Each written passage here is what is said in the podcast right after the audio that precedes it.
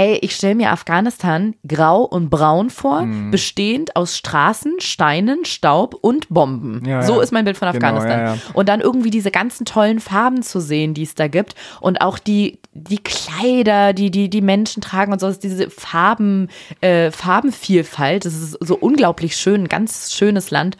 Und das würde ich einfach irgendwann mal gerne sehen. Und das ist so, glaube ich, der einzige Punkt, wo ich sage, das fehlt mir in meiner Zweieridentität so ein bisschen.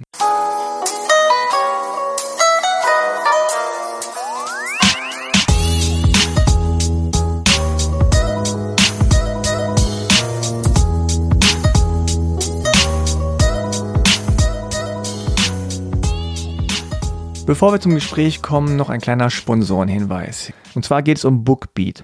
Das ist eine Streaming-Flatrate für Hörbücher und Hörspiele, ähnlich wie Spotify für Lieder oder Netflix für Filme. Das heißt, man kann so viele Hörbücher hören, wie man möchte und das eigentlich überall über sein Handy. Ich muss sagen, ich bin ziemlich begeistert von Bookbeat, denn für mich ist es immer wichtig, dass die App ja gut bedienbar ist und dass es Spaß macht, innerhalb dieser App zu surfen. Und das ist bei Bookbeat auf jeden Fall so. Man kann einfach irgendwie alles eingeben, man sucht, man kann es markieren, ablegen und man kann im Offline-Modus sich Dinge anhören. Und das ist natürlich sehr, sehr praktisch.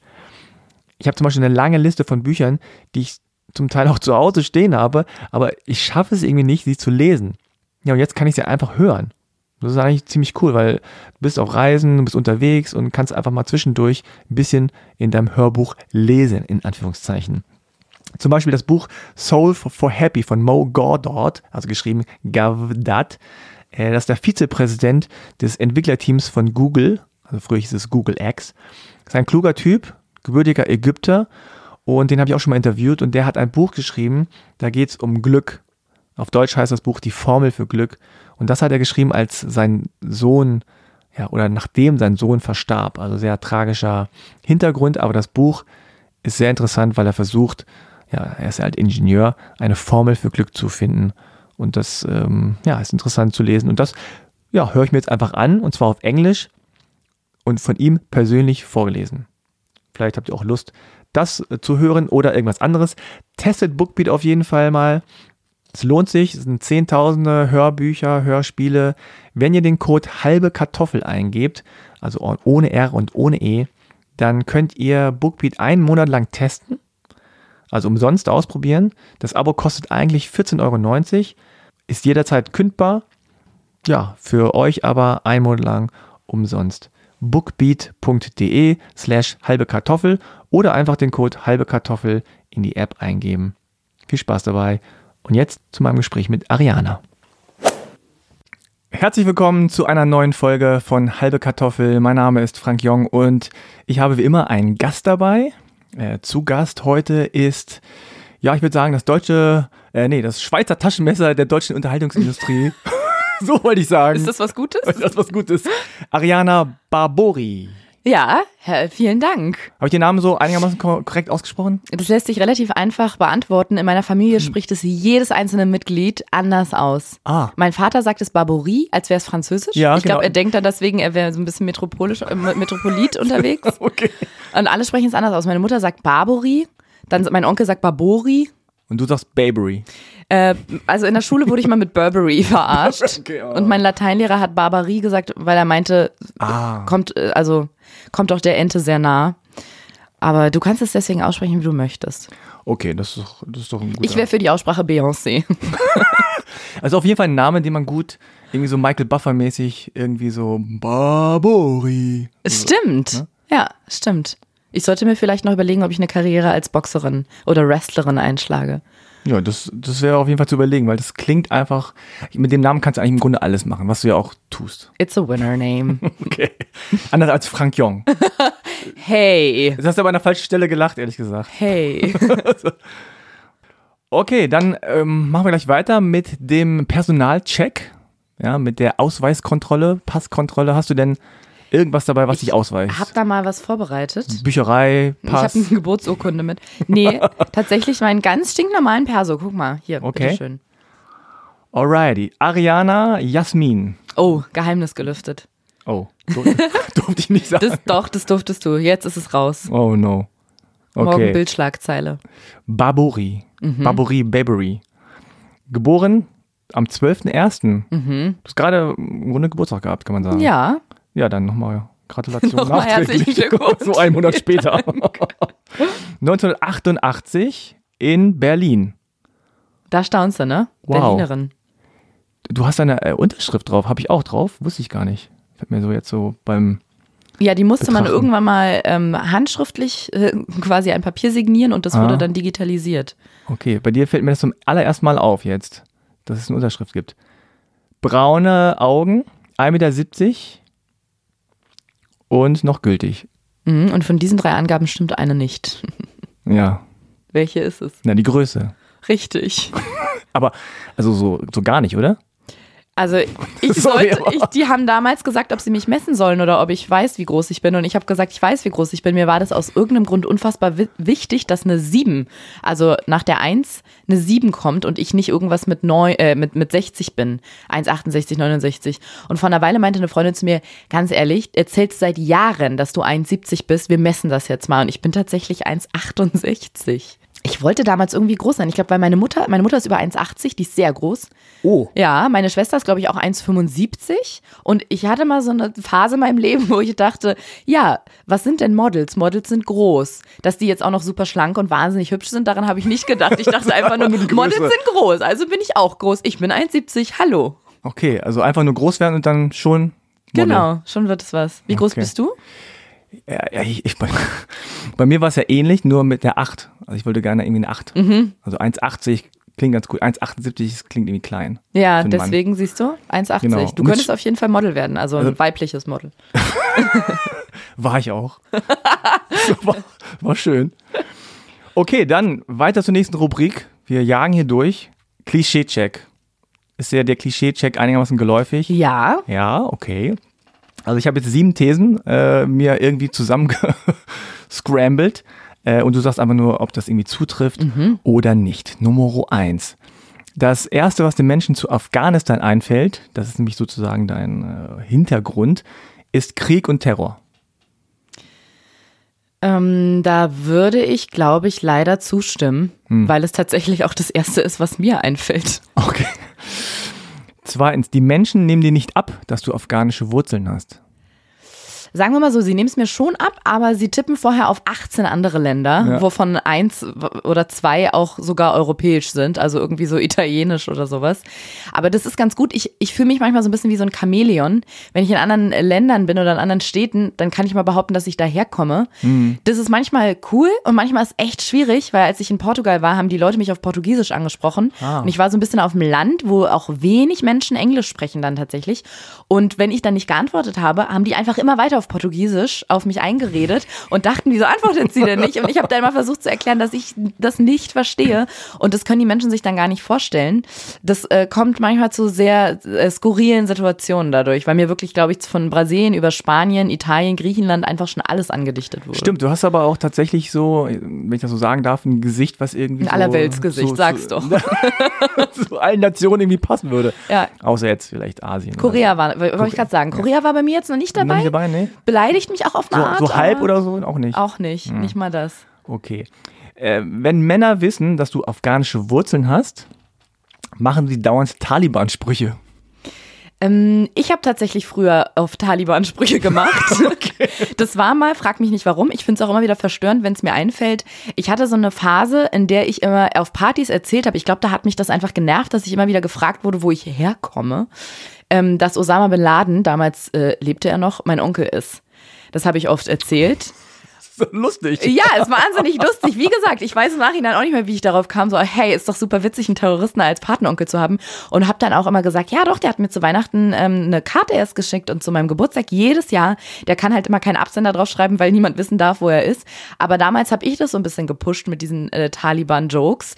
Und mittlerweile ist es so ein bisschen aus meinem, sind die, ist die Taliban aus meinem Leben so ein bisschen outgefaced. Also Taliban ist out jetzt. Taliban ist wirklich out, Ja, ja. Ich habe auch die auf Instagram nicht gefunden. Nee. Also ich glaube, die sind nicht mehr aktiv. Taliban. Genau, at. Taliban unterstrich AFG ist nichts zu finden. Viertens, jetzt kommen wir zu den Frauen. Die Frauen wollen wissen, ob du dich schon mal verschleiern musstest. Mm, ich habe mich als Kind manchmal so verkleidungsmäßig verschleiert, weil meine Oma so kleine afghanische Kinderkleidchen äh, mitgebracht hat, die ganz süß aussahen, so aus Samt und mit kleinen Steinchen. Und ich hatte das auf Fotos von ihr gesehen, dass sie in Afghanistan so, aber einen ganz lockeren Schleier, keine mhm. Burka mhm. getragen hat. Und dann habe ich das auch gemacht und wollte halt so ein bisschen erwachsen spielen. Aber da ich ja auch noch nie in Afghanistan war, ähm, genau, gab es keinen richtigen Anlass und meine Familie ist sehr westlich. Mein Vater ist so mit Anfang 20, glaube ich, nach Deutschland gekommen und deswegen sind die super westlich geprägt und da ist das spielt der Glauben ehrlich gesagt nicht so eine große Rolle und deswegen war es auch nie Thema, dass ich mich nicht mit Jungs treffen darf, mich nicht ähm, schminken darf, mich verschleiern muss und genau. Deswegen, ich bin auch hm. sehr froh, muss ich sagen, dass ich damit nicht in Berührung gekommen bin. Hm. Da reden wir gleich noch weiter drüber. Für die meisten spielt es keine Rolle, dass du afghanische Wurzeln hast, weil du eine Frau bist. Du meinst, ich habe so zwei Außenseitermerkmale, oder? Nee, äh, ich stelle mir gerade so vor, dass es äh, ähm, ein größerer, vielleicht ein größerer Nachteil gewesen wäre in deinem Leben oder, oder ist, wenn du ein Mann bist und afghanischer Herkunft bist. Dass das dann einfach irgendwie, warum auch immer, weil dieses mhm. das Männerbild ein anderes ist, dass man dann einfach äh, anders gesehen wird von der Gesellschaft. Ja, das kann tatsächlich, ich habe noch nie darüber nachgedacht, aber es ist eine interessante Frage. Es kann tatsächlich sein, weil so der Mann, der, ich sag jetzt mal ganz platt, der ausländische Mann, der dann als sehr dominant dahingestellt wird und als einer, der sich die Frauen unterwürfig macht und die Frau vielleicht eher als beschützenswert dasteht und unterdrückt. Das kann tatsächlich gut sein. Bei mir kommt, glaube ich, auch noch dazu, dass, dass ich halt in Deutschland geboren und aufgewachsen bin. Ich habe auch Freundinnen, die sind dann zum Beispiel im Irak geboren und erst mit zehn nach Deutschland gekommen. Die sind vielleicht noch ein bisschen mehr von ihrem Heimatland geprägt, als ich es jetzt mit meinen Wurzeln bin. Ja, kann, stimmt, kann tatsächlich sein. Mhm. Nummer sieben. Generell meidest du das Herkunftsthema, weil es irgendwie meist unerquicklich ist? Mm, es hat so ein bisschen kein Ende, habe ich immer das Gefühl, weil ich mhm. kann oder kein, kein richtiges Fazit, sage ich mal, weil ich kann nicht so viel dazu beitragen. Ich war noch nie da. Selbst meine Oma, die die längste ihre die, von aus meiner Familie die längste Zeit in Afghanistan verbracht hat, war seit 18 Jahren, glaube ich, nicht mehr da. Und ja, mir fehlt da so ein bisschen der persönliche Bezug oder der, der, der, eigene Eindruck. Und ich kann dann immer nur das wiedergeben, was meine Tante und Onkel mir erzählen oder was ich in den Medien mitbekomme. Und bin dann, das ist dann so ein bisschen wie, als würde man mich über, über Leipzig fragen. In Leipzig war ich einmal und ich glaube, über Leipzig weiß ich genauso viel wie über Afghanistan. Mhm. Deswegen ist es immer so ein bisschen schwierig. Beantworte dann immer total gerne alle Fragen und äh, wir können uns dann immer gerne austauschen. Aber ich kann dann immer nicht so richtig helfen und denke dann immer, wenn ihr jetzt Afghanistan googelt oder bei Wikipedia nachguckt, dann findet ihr wahrscheinlich wahrscheinlich mehr Infos, als ihr jetzt von mir kriegen könnt. Mhm. Genau. Und äh, hat dich, also stört dich das? Also ich kann diese Neugier verstehen von, von, von Menschen und es stört mich also stören wäre vielleicht falsch. Es macht mich manchmal so ein bisschen traurig, weil es ist halt einfach ein Teil von mir und in dem Land noch nie gewesen zu sein und darüber so wenig zu wissen, ist komisch für mich. Ich glaube, ich würd, hätte noch mehr eine Identitätskrise, wenn ich da mal gelebt hätte oder geboren worden wäre. Ich habe nämlich genau, wie gesagt, Freundinnen, die sind dann in ihrem, in dem, in dem Land geboren. Und ich glaube, für die ist das dann ganz schwierig, weil das so ein Teil von denen ist und man beides gehört dann irgendwie zu denen. Und in Deutschland werden die als Ausländer angesehen und in ihrem Heimatland oder da, wo sie geboren wurden, werden sie als Deutsch angesehen. Und keiner will sie irgendwie so richtig haben. Und sie schweben da so zwischen den Welten. Und das ist bei mir nicht ganz so doll. Mhm. Das ist nur so ein kleiner Teil, den Afghanistan da bei mir ausmacht. Aber es ist schon, ja, so ein bisschen wie als wenn man ein großes Puzzle hätte. Da fehlt jetzt nicht die Hälfte, aber zwei Teile sind irgendwie nicht da. Mhm. Also, du hast es gerade so angerissen. Dein Vater ist quasi der afghanische Teil ja, deiner äh, genau. Herkunftsgeschichte. Und deine Mutter ist Deutsche. Meine Mutter ist Deutsche, wobei, und auch da muss ich mich immer wieder dran erinnern, weil ich es selber vergesse, mein Opa mütterlicherseits und meine Oma, die wurden beide im ehemaligen Jugoslawien, heute Kroatien geboren und sind so mit 13, 14, 15 Jahren geflohen, über Österreich-Ungarn damals noch, äh, nach Deutschland. Und das heißt, auch meine Großeltern mütterlicherseits haben so ein bisschen andere Wurzeln. Und meine Mutter ist dann aber in Baden-Württemberg, Schwab, in Baden-Württemberg mhm. geboren und ist quasi für mich gefühlt einfach immer so mein deutscher Teil. Also von Jugoslawien oder Kroatien kriege ich, spüre ich da gar nichts mehr. Also du bist quasi, was das angeht, dann die dritte Generation. Genau. Und wenn man es so nimmt, bin ich dann irgendwie noch ein Viertel auch nochmal was anderes.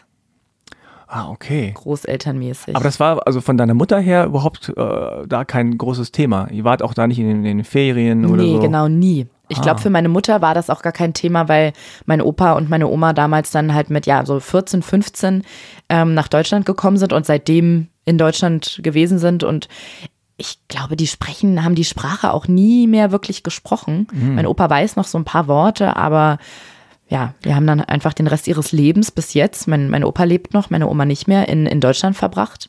Und für meine Mutter war das dann nur noch so Hörensagen, so wie jetzt bei mir. Mhm. Genau. Und dein Vater ist, ist wann hergekommen? Oder ist er auch hier geboren? Nee, mein Vater ist in Afghanistan geboren. Der hat vier Geschwister und von denen ist nur der letzte, der jüngste Bruder in Deutschland geboren, alle anderen in Afghanistan. Und mein Vater ist 72, glaube ich. Da war er Anfang 20 nach Deutschland gekommen zum Studieren. Ah, okay. Genau, und ist dann Ingenieur geworden. Im Gegensatz zu mir In kennt er Leipzig. sich. Bitte, in Leipzig. Nee, in Konstanz. Ah, okay. Genau, Also er ist mit 20 nach Konstanz gekommen, um zu studieren aus Afghanistan. genau. Okay, und dann haben sich deine Eltern irgendwann kennengelernt. Mhm. Bist du, bist du das älteste Kind oder hast du noch Ja, Geschwister? ich habe noch eine Schwester, die ist jünger als ich, zweieinhalb Jahre jünger. Ah, okay. Dann, du bist in Berlin geboren. Mhm. Okay, das heißt, sie sind irgendwann von Konstanz, haben sie, haben sie in Berlin kennengelernt? Ich weiß nicht. Nee, aber- die haben sich in Konstanz, glaube ich, kennengelernt über gemeinsame Freunde auf einer Party oder so. Ah, Und äh, es war damals auch nicht so einfach, weil meine Mutter aus einer sehr ländlichen Gegend kam. Und äh, da war das einfach nicht so alltäglich, dass man sich mit einem Ausländer getroffen hat. Das Ah. sage ich jetzt mal so ganz platt. Das war sehr ungewöhnlich. Und ich weiß, dass es damals da auch viele Berührungsängste gab und dass es auch für meine Mutter am Anfang nicht so einfach war, weil einfach, ja, man sieht meinem Vater das total an, dass er halt äh, in Afghanistan geboren wurde und ja, das äh, lustig, aber äh, das, obwohl sozusagen deine Großeltern ja auch Einwanderer sind. Ja, also die, das ist ein bisschen, die Geschichte ist das ein bisschen kompliziert, weil wiederum die, äh, die Vorfahren von meinem Opa, mütterlicherseits, der aus, aus dem ehemaligen Jugoslawien geflohen ist, die sind dann aber wieder deutsch und sind aus dem Schwarzwald. Das heißt, da ist eine Generation mal nach Jugoslawien damals. Ach so. Und die sind im Krieg dann geflohen. Das heißt, eine Generation hat einen kurzen Schwenk gemacht, Ja. ist in Jugoslawien geboren und dann kam sie aber wieder zurück. Das wird aber jetzt so ein bisschen ignoriert. Bitte? Ist so ein bisschen ignoriert. Ja, genau. Das war so ein Ausreißer. okay. Genau. Ah, okay, interessant. Ähm, Hast du denn zu Hause irgendwie, zumindest von der afghanischen Seite, von deinem Vater, irgendwie was, was mitbekommen? Also wenn du jetzt sagst, also der, von der Mutterseite her, dieser kleine äh, Jugoslawien, Kroatien, Ausreißer, der war im Grunde, war nicht so sichtbar. Hat denn dein Vater da irgendwie äh, da was gemacht oder? Ja, also ich bin ganz äh, glücklich, muss ich sagen, dass ich für mich gefühlt, so subjektiv betrachtet, von dieser afghanischen Seite äh, fast nur die schönen Sachen mitbekommen habe, würde ich mal sagen, weil ich ähm, nicht so erzogen worden bin, ja, dass Frauen sich verschleiern müssen, dass sie sich nicht schminken dürfen, dass sie sich nicht mit, mit Männern oder Jungs treffen dürfen. Das, was man dann bei, bei anderen Familien nicht oft mitbekommt, aber halt manchmal, wenn die so ein bisschen traditioneller einfach leben. Ähm, dafür aber ganz viel von der Kultur, mit Festen, mit afghanischen Hochzeiten, mit ähm, Kochen. Mein Vater kocht unglaublich viel und hat schon immer, ich würde sagen, am liebsten oder fast ausschließlich afghanisch gekocht. Und selbst meine Mutter hat es dann irgendwann gelernt und übernommen. Und meine Oma, meine afghanische Oma, sagt auch immer, eine der besten afghanischen Köchinnen ist meine Mutter, die aus Ah. Baden-Württemberg kommt. Also es kann meine Mutter wirklich unfassbar gut. Und das sind so die Sachen, die ich mitbekommen habe und die ähm, natürlich, äh, wo ich durch meinen Vater sehr geprägt worden bin. Was, gab- was Genau. gab es da so zu essen? Sag mal irgendwas. Also so ganz typisch, das ist ja so ein bisschen wie das äh, inoffizielle Nationalgericht von Afghanistan, würde ich sagen, ist Reis. Reis gibt es zu wirklich fast allem. Oder Reis ist so Hab die Grundlage. gegessen, ja. ja, es ist echt Wahnsinn. Und dann Sachen, wo ich jetzt sagen würde, das klingt richtig eklig, aber es schmeckt einfach in der afghanischen Küche so toll, sind ist so Gemüse, angebratenes Gemüse, immer viel Öl. Und dann sind es so in Stifte geschnittene Karotten, also einfach so ge, ähm, ja, in so Längsstreifen und Stift- dann ach so, ja. gestiftet, genau, und dann ist eine Stiftung, ne? Ist eine Karottenstiftung. Karottenstiftung? Genau, eine Karottenstiftung und dann mit Rosinen. Das ist typisch afghanisch. Ah. Und Hackfleisch, Kufta und äh, Spinat. Und wir haben dann zu Hause immer so einen so einen Berg aus Reis gebaut und dann kommt da eine Kuhle in die Mitte und da kommt dann Hackfleisch und Linsen rein oder das kommt noch so außen rum. und der Spinat und dann Joghurt oder Quark mit Minze. Das ist so ein typisches afghanisches Essen und das verbinde ich auch total so mit meiner Kindheit und Jugend, dieses Essen. Und im Afghanischen wird sowieso auf alles, was du dir vorstellen kannst, Joghurt geklatscht. Und ich habe das übernommen. Ich mache wirklich mittlerweile so in, sogar in meinen Erbseneintopf oder in eine Möhrensuppe mache ich Joghurt rein, weil ich es einfach so mitbekommen habe. Nur so ein Klecks, ne? So ja, es kann auch ein bisschen mehr sein, aber so Ja? dieser, dieser warm-kalt-Unterschied und das mit dem Joghurt, das, ich empfehle es euch, es gibt dem Ganzen so den letzten Pfiff. Und dann so trockene Minze, das macht meine Oma auch super gerne. So äh, Minzblätter getrocknet und die dann so drüber reiben. Mhm. Ja. Das ist für mich typisch afghanisches Essen. Sieht halt auch mal irgendwie besser aus von Farben her. Es sieht wirklich total toll aus, ja. Meine Oma macht auch immer Kardamom-Kapseln, also einfach so, ja, getrockneten Kardamom in Tee rein. Und ich liebe das. Das schmeckt wahnsinnig gut. Und das ist auch so eine, so, eine, so eine Eigenart, die ich nur von ihr kenne. Aber es schmeckt ganz toll. Die hat immer Kardamom zu Hause. Kardamom und Minze ist must have in ihrem Haushalt. Ah, ich weiß überhaupt nicht, wie Kardamom genau richtig schmeckt, obwohl wir es auch zu Hause haben. Aber Ich überlege gerade, manchmal ist es, glaube ich, in, in den fancy äh, Hipster-Cafés mittlerweile so im Chai drin. Ich glaube, so Ja. dieser Chai, den man jetzt so fertig kaufen kann, das wird ja auch ähm, Tee mit Milch und Kardamom aufgekocht. Und das so ein ich bisschen. verbinde irgendwie so Indien damit. Aber Ja, das ist ja so die, die Gewürzewelt. Die Gewürzewelt der Seidenstraße. Das heißt, wenn du dich äh, so an, an deine Kindheit erinnerst, ähm, dann hast du auch wirklich dieses, dieses Essen, die Küche, das war, hat einfach eine große Rolle gespielt. ja, da wurde Euch. sehr viel mit Essen gearbeitet, ja. Also me- meine Kindheit besteht viel aus Essen, ja. Ja. Und äh, also gab es da irgendwie bestimmte, äh, ja, weiß ich nicht, bestimmte Dinge, die ihr immer gemacht habt? Also so, habt ihr auch Brot gegessen mit Butter oder ist das immer so dieses ähm, afghanische Ding gewesen? Nee, wir haben auch Brot gegessen mit Butter. Ähm, dieses afghanische Essen war hauptsächlich so das warme Essen, also mittags oder abends. Und man muss echt sagen, so die Afghanen verbringen wahnsinnig viel Zeit in der Küche. Also da wird mit so viel Herzblut, kann man schon fast sagen, und so viel Hingabe Essen zubereitet. Und für, für also zumindest war es in meiner Familie so, für die afghanische Familie war es immer so das größte Gäste zu empfangen. Das ist wirklich, da wird aufgetischt bis zum geht nicht mehr. Meine, meine Oma ist heute noch, die lebt in Bonn. Und wenn ich die besuchen gehe, dann verbringt die manchmal zwei komplette Tage in der Küche, weil sie weiß, ich komme. Und dann macht die, wirklich, es ist Zwei Tage in der Küche, weil du alleine kommst. weil ich komme und sie mich dann verwöhnen will mit afghanischem Essen. Und dann gibt es zum Beispiel so gefüllte Teigtaschen mit ganz viel unterschiedlichem Inhalt, mit Lauch, mit Kartoffeln, mit Kürbis. Dann macht sie Chutney selber und die verbringt wirklich Stunden in der Küche.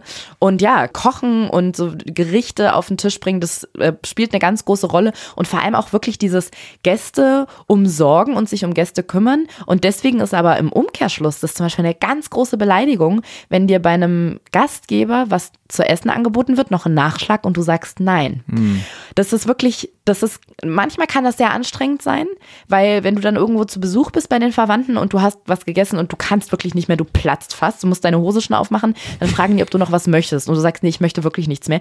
Du kannst die Hände über den Teller halten, die machen dir trotzdem was rauf. Ja, das kenne ich auch von meiner Ja. Mutter. Und- Noch was? Nee, Patsch. Genau, und okay, dann sagst du dir, okay, das esse ich jetzt noch, dann merke ich schon langsam so, dass mein Würgereiz Kommt so langsam wieder hoch.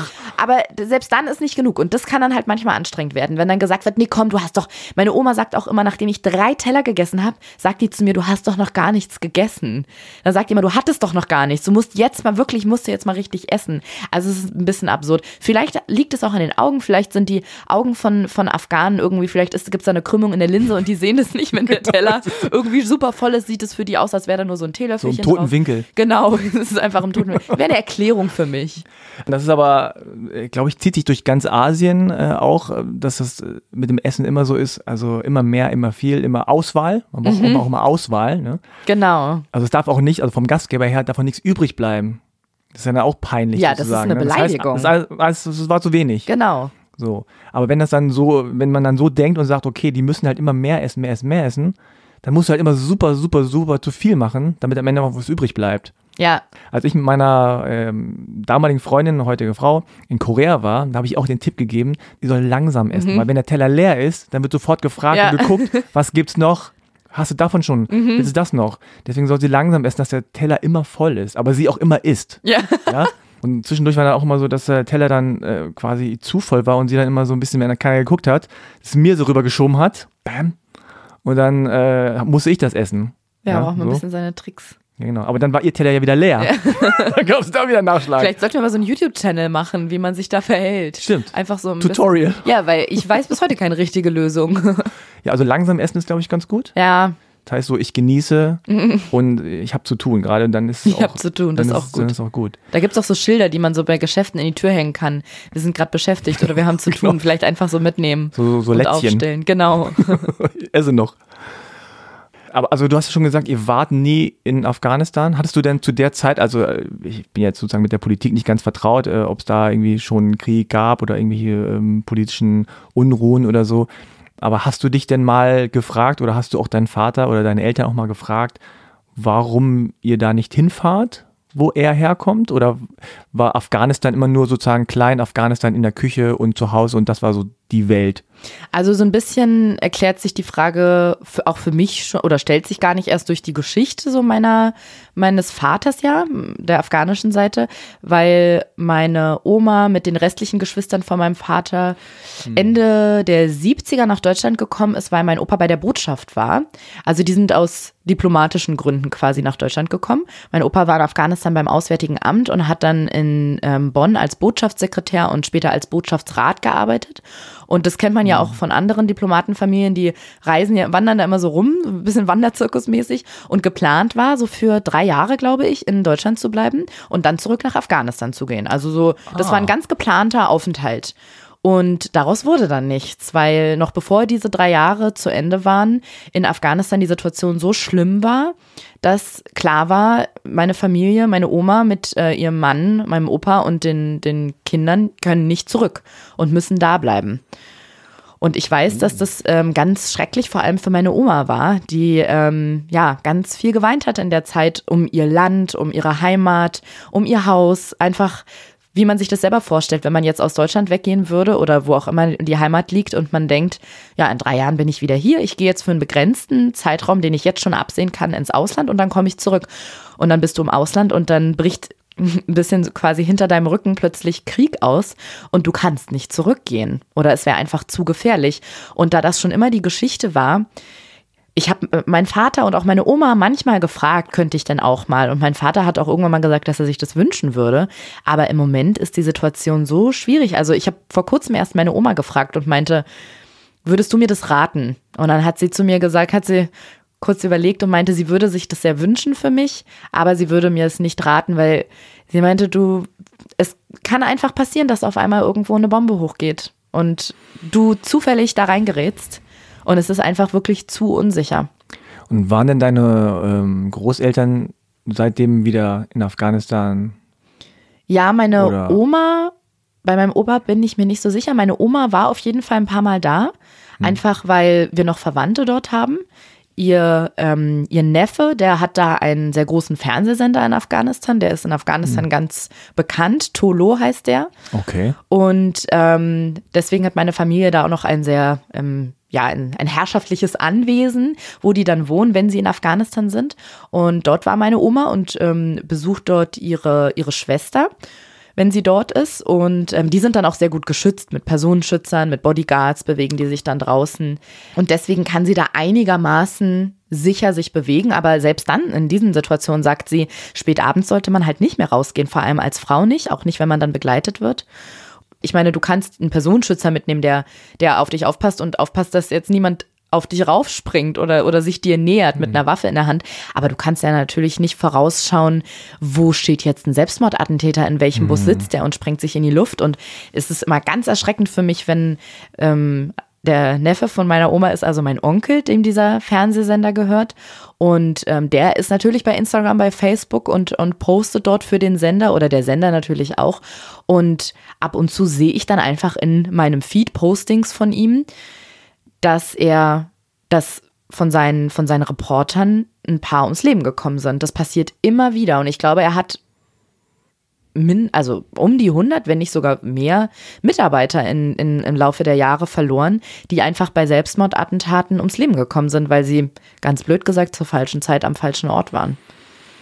Wow. Ja. Okay. Das, ich meine, das Crazige ist, ja, könnte ich mir vorstellen zumindest, dass dein ähm, Onkel dann bei Instagram auch dann auch ganz normale Sachen in Anführungszeichen postet. Ja, also, also man muss dazu sagen, es ist eigentlich mein Großcousin, aber im ja. Afghanischen ist es so, man sagt zu jedem, der irgendwie mit dem er verwandt ist, sagt man Onkel. Deswegen, wenn man jetzt anfangen würde, Großcousin dritten Grades und so in Afghanistan ja. ist so wie Onkel. mit dem Essen, da wird gegessen und das ist dein Onkel. okay. Genau. Ja, das ist echt komisch, vor allem, weil er dann in, teilweise, also teilweise in Afghanistan, teilweise in Dubai und Amerika lebt und immer um die Welt reist und sich mit Ministern trifft oder mal mit dem Gründer von MTV oder so und so ein sehr schillerndes Leben hat. Und dann plötzlich wird man so richtig, ich fühle mich da immer, als würde mir plötzlich jemand mit einem sehr großen, schweren Gegenstand einmal richtig ins Gesicht hauen, weil ich dann auf einmal in meinem Feed damit konfrontiert bin, dass Kollegen von ihm, ganz geschätzte Kollegen und erschreckenderweise, also was heißt, ein Menschenleben ist immer schrecklich, wenn, wenn, wenn das, ähm, wenn, wenn, wenn Personen geschädigt werden, das klingt ja. jetzt irgendwie so eine Sache, aber wenn, wenn jemand sterben muss, aber wenn das so ganz junge Reporter sind mhm. und das dann plötzlich da drin zu sehen mit so schwarz hinterlegten Bildern, wir trauern um unsere drei Reporter, das ist ganz absurd. Und manchmal packt mich das richtig im Alltag. Da sitze ich dann irgendwie in einem Café und scroll mal so ein bisschen durch und auf einmal sehe ich dann, dass von meinem, von meinem Onkel ähm, Kollegen verstorben sind und Mitarbeiter von ihm und wie sehr er trauert und wie sehr ihn das erschüttert und plötzlich für, kriegt für ein paar Tage alles, was man macht, oder mir geht es dann zumindest so, eine ganz andere Note, einen ganz anderen Beigeschmack. Und auf einmal kommen einem Probleme irgendwie so merkwürdig und lächerlich vor. Mhm. Und dann fühle ich mich aber auch immer so machtlos und denke, ey, wir kämpfen an so vielen Fronten und ich meine jetzt nicht Kriegsfronten, sondern so viele wichtige Themen heutzutage, ob es jetzt Homosexualität ist, Feminismus, ähm, Rassismus, da gibt es so viel und dann merkst du auf einmal, das bringt irgendwie alles nichts oder so fühle ich mich dann so machtlos, wenn immer noch Menschen einfach bei ihrer Arbeit sterben oder einfach so, ohne dass sie irgendwas gemacht haben, weil jemand anders sich entscheidet, dass er sich jetzt in den Tod stürzen muss. Mhm. Und das macht ja, mich immer ganz sprachlos und ähm, bewegt mich dann immer total. Ja, das ist ja auch gerade äh, so absurd, wenn man gerade auf Instagram ist, ne, was ja eher mhm. so ein mhm. Social Media Kanal ist, wo es einfach nur so, hey, happy life und mhm. guck mal hier und ich esse gerade irgendwie Tofu Burger mit Salat oder so und dann kommt sowas. Ja. Ähm, aber kriegst du denn diese beiden Welten, also quasi dieses eine ähm, Afghanistan persönlich äh, geprägt jetzt aus der Küche von deinem Vater und so und dieses andere, äh, das du ja nicht kennst, sondern nur aus den mhm. Medien das Bild, ja, dieses Kriegs äh, und, und auch so, ja, für Frauen nicht besonders äh, freundliche Land womöglich. Kriegst du das so irgendwie zusammen? Mm, es ist schon in meinem Kopf irgendwie miteinander verbunden, aber es ist ein sehr abstraktes Bild. Das ist wirklich ganz komisch. Das ist so, als würde einem jeder über einen, von einem Film erzählen, den irgendwie schon alle gesehen haben der Pate nehme ich jetzt einfach mal, weil das ja. nämlich so ein Film ist, den hat die ganze Welt schon gesehen, nur ich nicht. Und ich habe es immer auf meiner Never-Ending To-Do-Liste, dass ich den Film mal gucken will, aber irgendwie komme ich nicht dazu. Und das ist so ein bisschen so, du kannst dir jede Information darüber aus dem Internet ziehen, dir erzählen unfassbar viele Leute was darüber und du hast das Gefühl, eigentlich weißt du alles darüber, aber du hast es selber noch nicht gesehen. Und deswegen, das ist für mich nicht richtig greifbar. Es gehört schon zusammen. Und eine meiner Tanten zum Beispiel ist auch äh, freiberufliche Journalistin und ist manchmal in einer Afghanistan, um zum Beispiel Reportagen oder Dokumentationen dort zu drehen und beschäftigt sich sehr viel mit Afghanistan. Und wenn die mir zum Beispiel davon erzählt oder Bilder zeigt, dann denke ich so, ja, das ist irgendwie doch so das, das, Afghanistan, wie ich es mir vorstelle. Da ist eine unglaublich schöne Landschaft, ganz tolle Farben, dann so ein Markt, wie ich ihn mir vorstelle. Dann ist sie irgendwie bei, entweder bei Verwandten von uns oder auch bei mir fremden Leuten zu Gast. Die sitzen dort auf dem Boden, auf dem Teppich und essen ganz tolles Essen. Und dann aber auch wieder während sie da ist, sagt sie uns dann Bescheid, mir ist nichts passiert, weil man in den Nachrichten hört, dass da gerade ein Anschlag in Kabul gewesen ist, wenn sie da zum Beispiel gerade sich dort aufhält. Das heißt, in meinem Kopf findet dann so alles gleichzeitig statt und ich sehe das dann auch auf Fotos und in ihren Erzählungen und höre das. Aber ich kann es einfach nicht richtig packen. Mhm. Ja, das ist echt schwierig. Ich meine, wir sind ja hier das überhaupt nicht gewöhnt, dass man sich irgendwie in Unsicherheit äh, begeben könnte, nur wenn man mm. irgendwie vor die Tür tritt. Ich meine, klar, die Terroranschläge in den letzten Jahren haben das vielleicht ein bisschen relativiert. Man überlegt schon, ah, gehe ich da jetzt hin, da sind so viele Leute und so. Aber dieses, dieses Gefühl, okay, man lebt sein Leben ganz normal, man trinkt, geht aufs Klo, man mhm. isst irgendwie was, man hat Spaß miteinander und äh, plötzlich kann es aber sein, dass irgendwo irgendeine Nachricht kommt von wegen, ah, Krieg oder Tod oder mhm. äh, Anschlag oder irgendwie sowas. Das ist, also ich kriege das auch immer nicht so richtig äh, rein, dass das auch bei uns Realität sein könnte. Ja. Ja, theoretisch. Ja. Aber dass in anderen Orten halt, ja, diese Balance jeden Tag irgendwie Mhm. gemanagt werden muss. Ne? Ja, ich finde immer, diese Vorstellung ist auch immer so ein bisschen abstrakt und wenig greifbar, dass man, dieser Satz, dass man dankbar sein muss für das, was man hat. Aber manchmal wird mir das dann richtig vor Augen geführt, dass ich denke, es ist so ein Privileg und nicht selbstverständlich, dass wir uns völlig frei auf der Straße bewegen können. Mittlerweile in Deutschland, ohne Angst haben zu müssen, dass irgendwie von oben eine Bombe abgeworfen wird, dass ich, natürlich ist es jetzt auch in Ecken von Berlin nachts jetzt nicht so ratsam, da alleine lang zu laufen, aber grundsätzlich kann ich mich auch spät abends noch im Dunkeln auf der Straße bewegen, ohne dass ich jetzt direkt und sofort Gefahr ausgesetzt bin im Sinne von, alle zehn Meter lauert da jemand mit einer Waffe oder einem Messer oder wie auch immer. Also, dass wir einfach ein so großes Freiheitsgefühl hier haben und das nutzen und ausleben können. Und das wird mir dann manchmal bewusst und dann denke ich, ja, das, wir haben es schon, was das angeht, ganz, ganz gut hier. Und ich kann mir das auch überhaupt nicht vorstellen, wie furchtbar und einschneidend das sein muss, wenn man jeden Tag mit Gefahr rechnen muss. Hat denn dein Vater oder deine, deine Großeltern, haben dir denn viel ähm, erzählt, als du klein warst? Aber um, auch um das sozusagen dir näher zu bringen? Oder war das eher ein Tabuthema? Hast du viel gefragt? Hat dich das interessiert? Vier Fragen auf einmal? Ich versuche mir alle zu merken. Nee, ich, also die Zeit, an die ich mich erinnere, da haben sie nicht so viel davon erzählt. Und ich habe manchmal was gefragt, wenn zum Beispiel, ich weiß noch, dass, wie alt wer- werde ich da gewesen sein? Vielleicht so 14, 15, dass da in den Nachrichten so die Taliban eine ganz große Rolle halt gespielt haben und Osama bin Laden und er sei ja Afghane. Und da das damals so im Fokus stand, weiß ich, dass ich meinen Vater dann gefragt habe, was heißt denn Taliban überhaupt und was bedeutet das und wie ist die Situation? Und dann hat er mir was dazu erklärt. Mein Vater ist politisch sehr gebildet und engagiert und hat mir das natürlich dann auch sehr ähm, sehr breit gefächert erklärt und das konnte ich mir recht schlecht merken und es war auch dann nicht so eindeutig und, und, ähm, und so greifbar für mich und ich habe dann auch viel so komisches klingt dann einfach davon wieder vergessen. Das war dann Ja. für den Moment interessant und ich hab, hatte dann irgendwie so ein Bild, aber so richtig vorstellen konnte ich mir das nicht und irgendwie ist es immer dabei geblieben. Ich glaube auch, weil ich ja, ich kann nicht einfach hinfliegen und mir das angucken. Also ich könnte schon, aber es ist mir zu gefährlich. Und ich glaube, das ist so ein bisschen der Grund, weil es gibt ja so Dinge, die nimmt man sich mal vor, dass man sagt, so, ich will aber mal eine Weltreise machen oder ich möchte jetzt endlich mal die Tante in Hamburg besuchen oder so. Aber das kann man dann auch irgendwann sagen, also komm, jetzt willst du das seit zehn Jahren, nimmst du das vor, das machst du jetzt einfach mal. Und das geht mit Afghanistan nicht. Und ich habe das Gefühl, ich würde mir sogar manchmal wünschen, dass ich da ein bisschen mehr hinterher bin, mich zu informieren. Aber dadurch, dass der letzte Schritt, dieser entscheidende Schritt, sich das selbst anzugucken, fehlt, habe ich das Gefühl, das ist wie so ein, wie so eine, nicht Blockade, aber wie so die Hürde ist zu groß, weil den, den, den letzten Eindruck kann ich mir eh nicht selber holen und ich kann mir irgendwie die Infos immer nur von anderen holen und das ist so unbefriedigend, dass ich dann denke, dann lebe ich mit dem, was ich habe.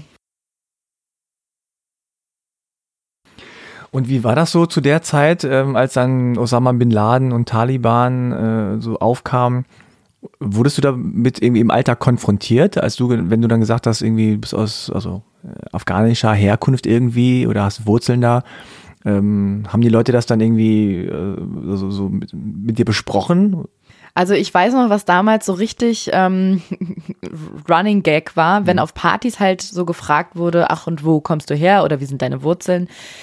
Und ich habe Afghanistan gesagt, dann fanden alle das erstmal sehr exotisch und interessant. Aber dieser Name Osama bin Laden fiel dann sofort, weil das war so die Verknüpfung, die alle damit hatten.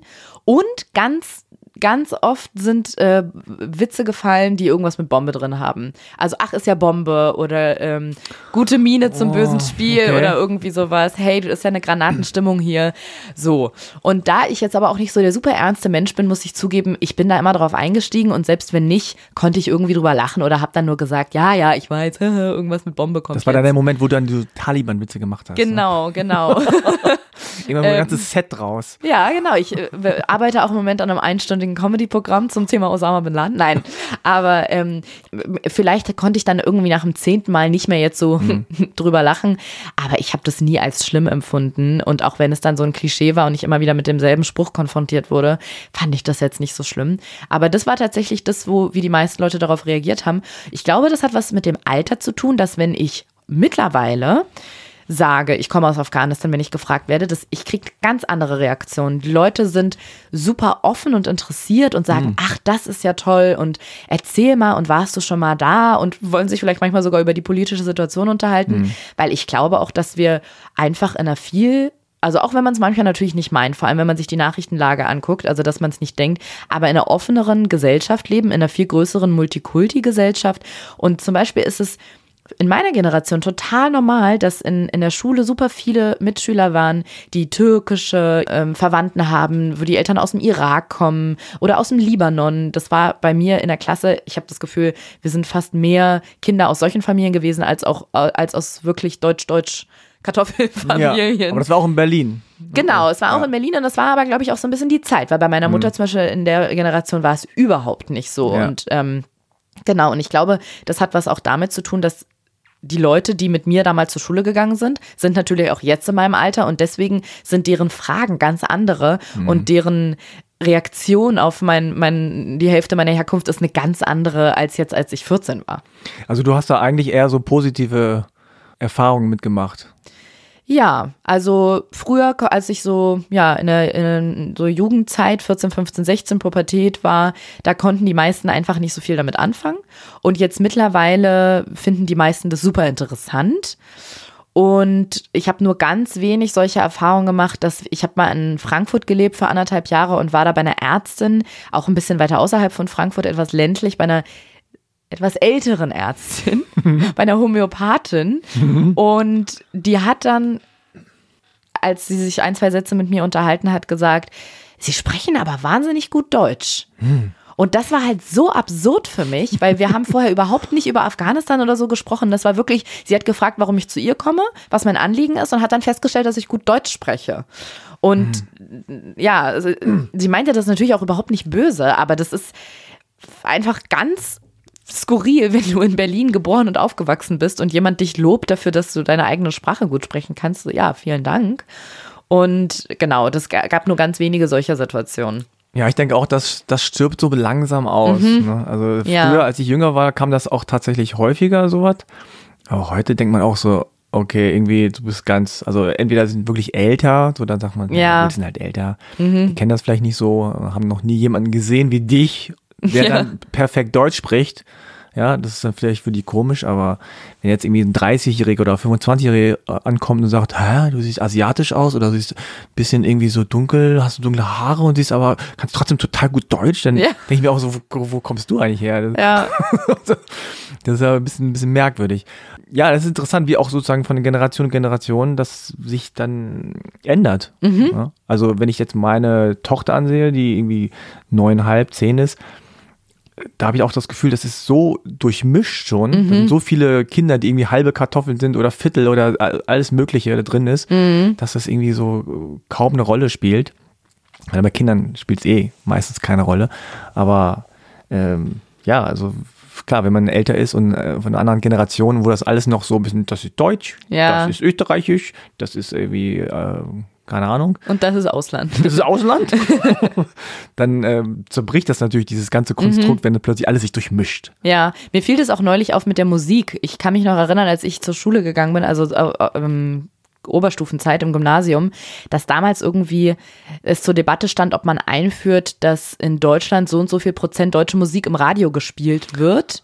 Das weiß Stimmt, ich noch. Da war damals so, ich glaube, die Band hieß Juli oder mm. Juli, Silbermond und Xavier Naidoo. Das waren so die deutschen Bands, Stimmt. deutschen Musiker, die man kannte. Also die einzigen auch mehr. Genau. Weniger, die Deutsch und genau. Haben, und dann ja. wurde so diskutiert, ob man so eine Quote einführt, dass in Deutschland einfach so und so viel deutsche Musik gespielt wird. Und das hat sich dann, glaube ich, einfach wieder verloren, so diese Debatte darum. Und mir fiel vor einer Weile auf, wie unfassbar viel deutsche Musik es mittlerweile gibt. Und damals war deutsche Musik, glaube ich, auch so sehr mit Schlager behaftet. Das fanden wir in der Schule auch super Total. uncool. Total. Und jetzt wie viele deutsche Rapper gibt es, deutsche Sänger? Es ist echt unglaublich. Und von den Deutschrappern sind ja so viele, die auch eine halbe Kartoffel sind. Und ich habe das Gefühl, dass deswegen auch schon so die Jugendlichen jetzt im Jahr 2019 total davon geprägt werden. Und die kriegen dann auch irgendwie mit hier mein Bushido, mein, mein äh, Capital Bra, mein äh, Raf Kamora. Ich spreche das auch mit Absicht so richtig schön deutsch aus. Die haben auch irgendwie noch so einen anderen Hintergrund und andere Wurzeln. Und ich glaube, das macht offener. Kann jetzt sein, dass es natürlich wissenschaftliche Studien geben, gibt, die belegen, es ist nicht so, aber ich habe schon das Gefühl, dass wenn man dann als Jugendlicher Musik hört und die cool findet und feiert und man merkt dann, krass, ey, der hat ja, ähm, der kommt aus dem Libanon oder sowas, das gibt's auch und das ist ja auch cool, dass man dafür automatisch offener wird, weil man nicht immer nur so mit diesem, mit dieser deutschen, urdeutschen Musik konfrontiert wird. Ja, und nicht umsonst ist Hip-Hop ja eigentlich jetzt gerade so die Musikrichtung, mhm. die irgendwie so am populärsten ist. Ne? Mhm. Vielleicht ist das auch ein Grund dafür. Aber ich weiß auch noch, also ich bin ein bisschen älter, aber die, also ich weiß noch, dass ich mir selber nicht vorstellen konnte, dass es quasi deutschen Soul gibt. Mhm. Oder so deutschen RB oder so. Ja. Das hat dann mit Xavier Nadu angefangen. Mhm. Und das war auch komisch am Anfang, wenn er so von Liebe gesungen hat und so. Ja. So ein bisschen so, ah, das ist ein bisschen peinlich. irgendwie so komisch. Weil Deutschen sprechen ja eigentlich wenig so von Liebe, außer dass es dann so wirklich so schlagermäßig. Ja. Aber das war so ein bisschen komisch. Und dann waren da aber so Beats dabei und so. Also das war. War eine äh, coole Liebe, ne? Ja, war eine coole Liebe. War eine teite Liebe. Eine teite, fette Liebe. Fette Liebe. Und jetzt ist das halt so total normal. Ja. Also, aber ich weiß auch noch, in meiner Jugend äh, war es auch tatsächlich verpönt zu singen überhaupt. Mhm. Also das Singen an sich war irgendwie schon ein bisschen unangenehm. War uncool und Außer es ist eher so ne? toten Hosen, die Ärzte so. Äh, Das aber auch eher brüllen würde ja, ich also eher so Gegröle oder so. Ähm, ja, aber ich, ich weiß auch manchmal nicht, ob das eher so ein Berlin-Ding ist, ne? dass man so in so einer Blase, in so einer multikulturellen. Blase Ja. lebt. Und äh, ist wahrscheinlich auch so. Also wenn du Mhm. irgendwo in irgendeinem Dorf irgendwo aufwächst, ist das wahrscheinlich einfach anders. Da hört man vielleicht auch andere Mhm. Musik und hat andere Leute um sich rum. Viel geht ja auch von Berlin, strömt ja auch so dann nach, Mhm. nach außen. Also insofern dauert es vielleicht noch ein paar Jahre, bis das dann Bis es, auch, bis es da auf dem Dorf Ankommt. angekommen ist, bei den einfachen Leuten. Aber also die Leute haben schon darauf reagiert, dass du anders aussiehst. Ja. Siehst du denn schon. anders aus als deine Mutter? Also ich selber erkenne die Nase meiner Mutter in meinem Gesicht. Mhm. Das war neulich ganz erstaunlich, als ich ein Bild von ihr gefunden habe, als sie, glaube ich, so 19 war. Und ich dachte, das bin doch ich. Das war Ah. echt krass. Aber ansonsten sagen die meisten Leuten immer, die meisten Leute immer ja, kommst nach dem Vater. Ich glaube, das ist aber einfach nur sehr objektiv, weil mein Vater halt der dunkle Part ist Ja. und ich natürlich auch sehr dunkel bin, dunkle Haare habe, dunkle Augenbrauen und einfach ein dunkler Typ bin. Und viele, die, das sind dann die, das sind dann die, die Dichter und Denker, die gucken, die poetischen, die gucken ein bisschen genauer hin und sagen dann, nee, aber ich erkenne da ganz feine Züge von der Mutter drin. Aber die meisten, äh, ja, War das denn für dich komisch, ähm, gerade so in der Jugendzeit, wenn man vielleicht die Mutter äh, so als, ich will nicht sagen Vorbild hat, aber so als, ähm, ja, das ist ja sozusagen das, das erste, äh, so die erste Frau, die man so, so, so, so erlebt, dann, dass ihr dann irgendwie anders ausseht oder ist das, äh, ist das, ein, hat das eine Rolle gespielt? Also das hat bei uns nicht so eine Rolle gespielt und ich glaube, das liegt tatsächlich auch daran, dass die Seite vom, äh, die Seite meines Vaters nicht so eine traditionelle afghanische Familie ist. Also im Sinne von, der, die, der Glauben und die Religion haben jetzt nicht so eine Riesenrolle gespielt. Meine Oma hat immer gebetet und betet auch heute noch, hat aber zum Beispiel ihren Kindern, also meinem Vater und seinen vier Geschwistern, nie aufgedrückt, dass die beten müssen. Also die hat den, den Glauben nie aufgedrückt. Die hat nie, da wird es schon irgendwie so mitgegeben. Das ist natürlich wichtig und Allah ist natürlich wichtig für uns. Aber das wurde nicht so, so du musst jetzt und jetzt hier auf die Knie und jetzt wird gebetet fünfmal am Tag. Und deswegen hat mein Vater das auch uns überhaupt nicht mehr mitgegeben. Also da hat das wirklich gar keine Rolle mehr gespielt. Und so war jetzt als, als Frau, also quasi jetzt äh, in der Phase, wo du dich als von, von Mädchen als Frau irgendwie entwickelst, äh, hat das für dich eine Rolle gespielt, dass du da irgendwie anders aussiehst als deine Mutter? Mal so eine blöde Männerfrage, aber Ja. keine Ahnung. Nee, eigentlich nie Mhm. so wirklich. Also meine Mutter ist auch nie so richtig damit konfrontiert worden, dass wir sehr dunkle, zwei sehr dunkle Kinder sind, zwei sehr dunkle Okay. Mhm. Mädchen und sie recht deutsch aussieht mit ihren dunkelblonden Haaren. Das, sie hat mir mal erzählt, dass, dass es wirklich nur so zwei, drei Situationen gab, wo Leute ihr das nicht geglaubt haben, äh, dass es ihre Kinder sind. Witzigerweise das letzte Mal vor wann war das, vor, vor drei oder vier Jahren bei der WM oder bei der Fußball-EM, als meine Mutter und meine Schwester zum Fußball gucken in, einer, äh, in, einer, in, einem Restaurant draußen im Biergarten verabredet waren und meine Mutter dort angekommen ist und zu dem Typen, der die Leute hingesetzt hat, gesagt hat, meine Tochter ist schon hier, die hat für mich äh, reserviert und hat meine Schwester gewunken und dann meinte meine Mutter, ach, ich sehe sie schon. Und dann hat der Typ nur gesagt, ja, ja, sehr witzig, weil er ihr das nicht abgekauft Ah. hat, dass es ihre Tochter ist. Aber das sind dann eher so skurrile Situationen oder so ganz witzig. Aber es hat hat nie bei uns wirklich stattgefunden. Und genau, weil meine Familie halt nicht so super traditionell ist, dass es da jetzt so, ein, so einen krassen Gap gibt zwischen der, ähm, der Kultur meiner Mutter oder der Art, wie meine Mutter aufgewachsen ist und der, wie, wie ich zum Beispiel aufgewachsen bin, mhm. dass ich jetzt ein Kopftuch tragen musste oder keine Ahnung. Genau, dadurch, dass es da recht ähnlich äh, ja. war und sehr offen war, gab es da nie so den, den, ja, so ein, so ein, so ein Gap, den man irgendwie überbrücken musste. Mhm. Jetzt bist du ja auch äh, in der Öffentlichkeit, also du bist ja Journalistin, du hast beim Radio gearbeitet, du hast auch eine Fernsehsendung gehabt. Frank, alles. Also, ich hatte alles. Hast du auch mal Stand-up gemacht sogar? Ich habe mal Stand-up gemacht. Ich war Fernsehredakteurin. Ich habe äh, Fer im Fernsehen eine Sendung gehabt. Ich habe Olli Pocher moderiert. Abwechselnd mit Olli Pocher, genau. Olli Pocher kommt aus demselben Dorf wie ich. Welches Dorf ist das? Alte Warmbüchen. Ach Gott, das klingt sehr nordisch. Ja, aber Hannover. Ja. Und äh, da mein spricht Bruder. Man angeblich das reinste Deutsch Deutschlands. Ja, genau. Hörst du das nicht? Doch, höre ich. so rein, wahnsinnig. Ich wollte dir auch noch sagen die ganze Zeit, du ja. sprichst sehr gut Deutsch. Ja. Wirklich. Das ist sehr nett. Dankeschön. Sehr gut, wirklich. Jetzt bin stolz darauf. Ja, ist mir ja. aufgefallen. Deswegen bin ich auch nach Hannover gezogen. Super. Als ich null war. Mhm. Und äh, Oliver Pocher und mein Bruder waren in einer Klasse. Ach echt? So, jetzt ist es hier. Das ist ja eine große Familienzusammenführung heute hier. Das ist jetzt, jetzt ist es raus. Das ist ja ich, richtig romantisch. Ich wusste oder ich weiß, wo die früher gewohnt haben. Ich war sogar mal da, bei Oliver wow. Pocher zu Hause. Du ja. kennst das Pocher-Klingelschild. Ja, ja, genau. Habe ich früher dann teilweise mhm. auch mal anderen Leuten gezeigt. Ich habe ja ehrlich gesagt. Sightseeing tun, einfach ein bisschen. Hier wohnt Oliver Pocher. Zu Ende. Ja, das war's. Ich habe ja nicht sehr viele Berührungspunkte mit ihm gehabt, weil immer einen Dienstag er moderiert hat, ein ich, genau. Ja. Deswegen haben wir uns da nicht so gesehen. Aber genau, Fernsehsendung, Stand-up, Fernsehredaktion. Ich habe Morningshow im Radio moderiert, habe den Podcast Herrengedeck und ähm, schlage mich so durch die Medienbranche. Spielt das da eine Rolle? Hat das irgendwie da Auswirkungen, äh, Vorteile, Nachteile? Witzigerweise spielt es da gar keine Rolle. Ja. Ich glaube, weil es in meinem Leben einfach keine Rolle mhm. spielt. Also, ja.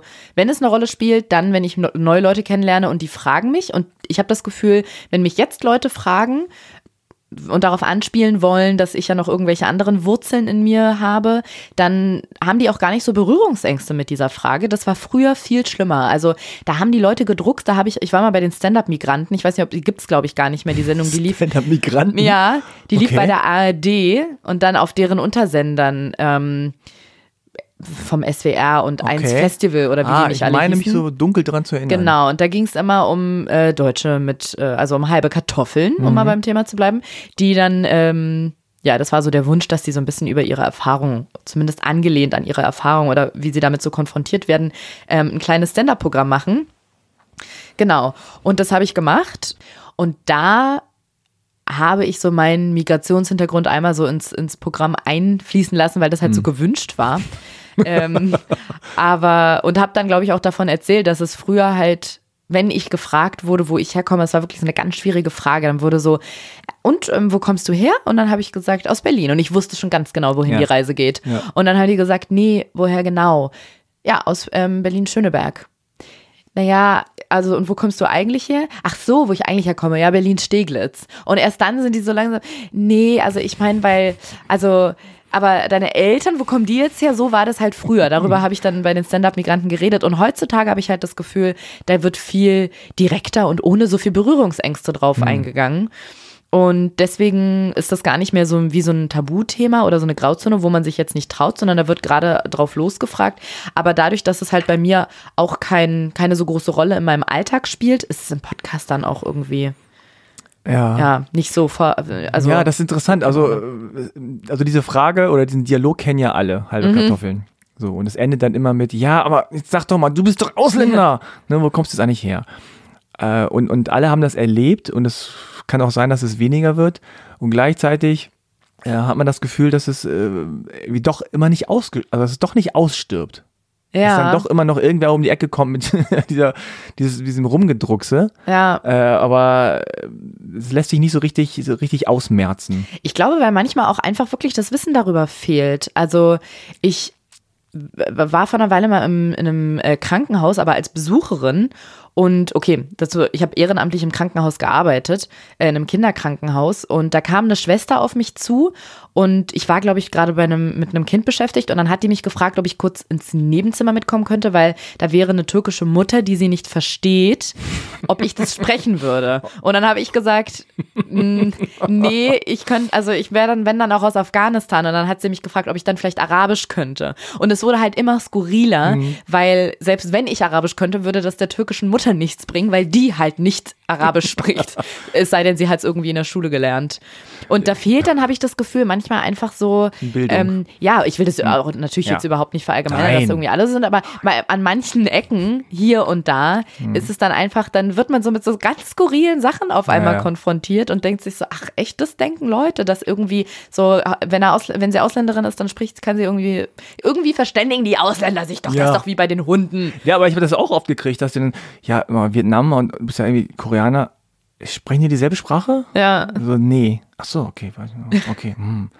Ja, aber was ich vorhin zu einem Punkt vorhin noch sagen wollte, ist, ich habe das Gefühl, dass man auch den Leuten, also in dem Fall die halben Kartoffeln, auch denen so ein bisschen anmerkt, also ich zumindest, aber die anderen vielleicht nicht, ob die darüber reden wollen oder nicht. Also mhm. du wirkst ja sehr offen, du wirkst auch sehr direkt. Ich glaube, dann kriegst du auch eher so dieses, ach, die kann man, glaube ich, so direkt fragen, die ist nicht mhm. so empfindlich. Aber es gibt auch äh, andere Menschen, die dann so ein bisschen äh, zurückhaltender sind und die werden dann halt irgendwie so, ja, so ein bisschen so, mhm. so angefasst.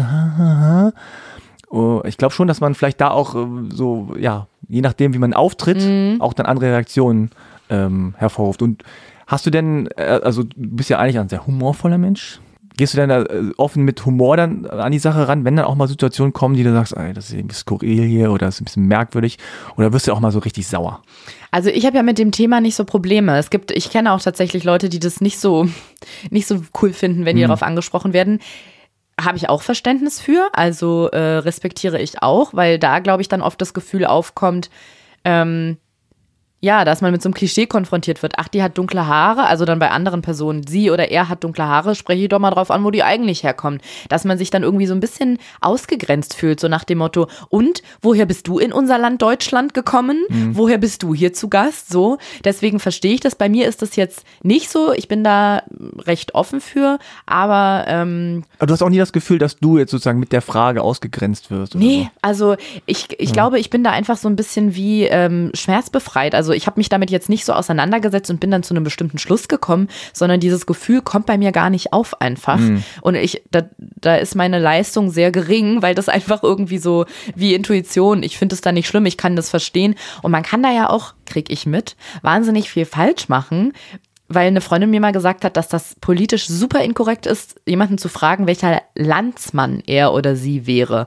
Und das zum Beispiel wäre eine Frage, die ich auch, also ich stelle sie nicht, weil mir kommt der Begriff immer so ein bisschen altbacken vor. Aber wenn jemand, ja, Vor allem, wenn eine Frau fragt. Aber du glaubst nicht, wie oft ich das gefragt werde, weil und das ist Hä? Das, ja. Die Leute fragen, was für ein Landsmann bist ja, du? Ja, und dann machen sie natürlich noch einen Witz und sagen oder Landsfrau. Aber dieser Begriff Landsmann, der ist, hat mir eine Freundin gesagt, die, ähm, was hat die studiert? Ich glaube Soziologie. Und die meinte, der ist sehr negativ besetzt. Das ist, dass es einfach ein nicht politisch korrekter Begriff wäre und dass man das quasi nicht fragt. Und dann bin ich da wahrscheinlich auch, was das angeht, nicht, ähm, nicht versiert oder gebildet genug, weil dadurch, dass ich damit nichts verbinde, ist es für mich zum Beispiel auch völlig in Ordnung, wenn das jemand fragt. Ich habe damit kein Problem und würde das, wenn es jetzt ein Wort wäre, was mir liegen würde, glaube ich, auch jemand anderen fragen, könnte damit voll ins Fettnäpfchen tappen.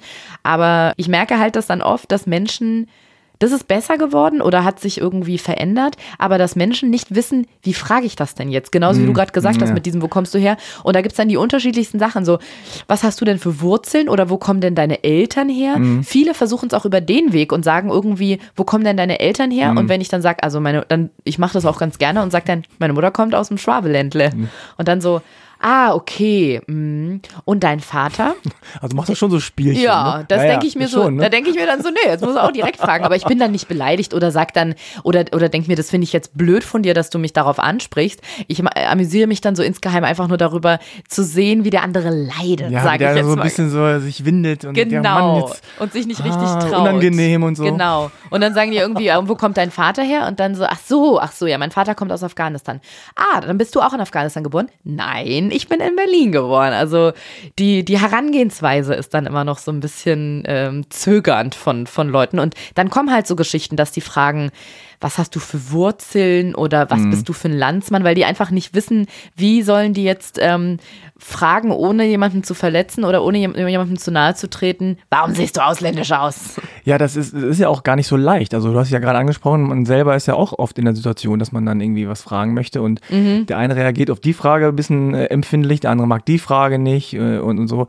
Aber ich glaube, unter halben Kartoffeln ist das einfach so ein bisschen entspannter. Ja, total. Weil das, was ja oft dann irgendwie nervt, ist nicht die Frage an sich, sondern einfach dann das, was dahinter steckt. Man einfach das Gefühl hat, jemand möchte sich da irgendwie einfach nur, ja, wie man sagen, so ein bisschen befreien, habe ich das Gefühl. Das ist mal so ein bisschen, ah, da ist so ein Knoten im Kopf, da muss mhm. irgendwie gelöst werden und man braucht halt irgendwie so, ein, so eine Schublade, man braucht irgendwie sowas und dann ist Afghanistan, ja. Und dann ist man irgendwo drin mm. plötzlich und dann heißt es alles klar, jetzt, jetzt ist mein Weltbild wieder irgendwie so geordnet ja. oder so. Ich muss aber auch sagen, ich kann ja nur von meiner Situation sprechen und ich bin ja halb oder Viertel oder wie viel jetzt auch immer deutsch, also und bin in Deutschland und in Berlin geboren. Ich weiß nicht, wie es wäre, wenn beide meine Elternpaare oder, oder beide Elternteile von mir in einem anderen Land oder nicht in Deutschland geboren worden wären und ich vielleicht auch in einem anderen Land geboren worden wäre, nach Deutschland gekommen wäre, vielleicht würde ich mich da tatsächlich auch wie zwischen den Welten fühlen. Jetzt fühle ich mich so richtig, natürlich, ich bin mit Berechtigung Deutsche und darf mich auch mit Berechtigung Berlinerin nennen. Ich bin hier geboren und immer hier gewesen. Aber wenn ich vielleicht selber erst mit fünf, sieben, acht, neun, zehn Jahren nach Deutschland gekommen wäre, vielleicht wäre ich dann nicht so entspannt gegenüber dieser Frage, ha, und was bist du für eine Landsmännin und wo kommst du her? Weil dann hätte ich ja auch irgendwie Grund, mich so ausgegrenzt zu fühlen weil ich bin mal woanders lange gewesen oder mein Leben hat woanders begonnen und dann bin ich in, mhm. nach Deutschland gekommen und in dieses Land gekommen. Und deswegen kann ich nur für, für mich jetzt sprechen mit dem Wissen, meine Mutter ist in Deutschland geboren und ich auch. Aber wenn ich vielleicht auch aus Afghanistan vielleicht mit zehn Jahren nach Deutschland gekommen wäre, vielleicht würde mich die Frage dann mehr treffen oder würde mir mehr, mich mehr verletzen. Frage klingt jetzt vielleicht ein bisschen komisch, aber hast du denn manchmal, äh, ja, das Gefühl, es wäre irgendwie eindeutiger oder du würdest dich gerne mehr afghanisch fühlen oder hast das Gefühl so, ja, jetzt bin ich, jetzt bin ich noch nicht mal sozusagen äh, wie so in dieser halben Kartoffel so richtig beheimatet, weil ich kann das alles nicht so ganz nachvollziehen. Verstehst du, was ich meine? Also, ja. oder, oder, ist das einfach so, nö, ich bin deutsch, bin hier so und oh, klar, ich kann das verstehen, was die so empfinden, aber ich fühle mich anders und dann ist gut? Oder hast du mhm. immer dieses, hm, ich nach dem Motto, ich wäre auch gern, würde auch gerne mal so rassistisch beleidigt werden und ich muss richtig beleidigt sein. Nee, also ich muss tatsächlich, wenn man das so sagen kann, bin ich tatsächlich froh, wie es so ist. Mhm. Also ich brauche nicht noch mehr, noch mehr afghanischen Anteil in mir oder wie auch immer. Also so ist es für mich so völlig in Ordnung und ich komme auch mit dem, mit dem, mit der Menge der Fragen, wo ich dann herkomme, klar. So. Ja, okay. Das ist völlig okay. Reicht schon, ne? Genau, so ist es in Ordnung. Das Einzige, was tatsächlich fehlt und vielleicht für immer fehlen wird, weil ich dort nie wohnen werde, schließe ich jetzt einfach mal aus, ist dieser Punkt, dass ich noch nie in Afghanistan war. Vielleicht wird es eines Tages besser, wenn ich zumindest mal dort zu Besuch sein kann und das Land mal sehen kann, weil es ist ja ein unfassbar schönes Land. Also wenn man sich mal Bilder anguckt, mir war das gar nicht klar. Mein Vater hatte irgendwann mal in der, ähm, bei uns zu Hause in der Wohnung, als ich noch zu Hause gewohnt habe, ein riesiges Plakat mit so einem mit einem Bild von der afghanischen Landschaft. Und für mich war lange Zeit überhaupt nicht klar, dass das Afghanistan ist, mit so bunten, wirklich Blumenwiesen und so ganz mm. grün. Und da habe ich zum ersten Mal gemerkt, ey, ich stelle mir Afghanistan grau und braun vor, mm. bestehend aus Straßen, Steinen, Staub und Bomben. Ja, so ja. ist mein Bild von genau, Afghanistan. Genau, ja, und dann irgendwie diese ganzen tollen Farben zu sehen, die es da gibt. Und auch die, die Kleider, die, die die Menschen tragen und so, diese Farben, äh, Farbenvielfalt. Das ist so unglaublich schön, ganz schönes Land. Und das würde ich einfach irgendwann mal gerne sehen. Und das ist so, glaube ich, der einzige Punkt, wo ich sage, das fehlt mir in meiner Zweieridentität so ein bisschen. Hm. Gibt es denn für dich so eine, äh, so eine Vision oder so, so ein, wenn du dir jetzt so, so einen Disney-Film selber produzieren könntest, wo du sagst, okay, äh, Ariana goes Afghanistan oder so. Ähm, das wäre der Titel von dem Disney-Film. Ja, ja, genau, ja, ja, ja, wäre ja, so ja. eingefallen ist. Das, äh, kannst du auch gerne umbenennen. Aber hast du denn so, so, eine, ja, so eine Vorstellung davon oder so eine, so eine Wunschvorstellung? Was in dem Film passieren würde? Ja, ja, genau. Also Manchmal hat man ja sowas, dieses, so wie man sich manchmal vorstellt, man gewinnt den Oscar oder äh, man hat jetzt irgendwie einen großen Auftritt. Äh, gibt sowas? Also, das ist manchmal das Gefühl, dass, okay, ich fliege dahin, dann steige ich aus und wie ist das dann am Flughafen, dann mache ich die Tür auf. Ach, wie ich das sehe. Ja, ja. Ah, genau. okay. Ja, ich habe tatsächlich ich ertappe mich da manchmal dabei, dass ich meine Verwandten frage, wie eine bestimmte Situation in Afghanistan ist. Zum Beispiel wirklich richtig bescheuert, fahren die Auto? Gibt es in Kabul Autos? Solche Fragen stelle ich dann. Und dann kriege ich als Antwort, was, also was glaubst du jetzt, wie die sich da fortbewegen? Mit dem Eselswagen oder was? Und dann muss ich immer leise in mich reinmummeln. In meinem Kopf war das eine Option. Also irgendwie, Okay, Esel streichen. ja, es ist wirklich dem krass. Film. Es ist echt absurd. Und Ja. ich habe das aber, ähm, das wird mir so erst bewusst, wenn ich mich dann so intensiv damit auseinandersetze, wie jetzt im Gespräch mit dir, wie wenig ich dann darüber weiß und dass Mhm. es irgendwie so Teil meiner Identität und, und meiner Persönlichkeit ist und meines Lebens einfach. Und dann doch wieder, ja, wie der Pate. Da sind wir dann wieder bei dem Film, den ich noch nie gesehen habe, weil ich einfach keine Vorstellung davon habe. Und so ein bisschen ist es immer noch so, dass ich mir vorstelle, wenn ich dahin fliege und in Afghanistan aussteige, dass ich viel Staub sehe, viel Grau, viel Straße und hier und da mal irgendwie Farben.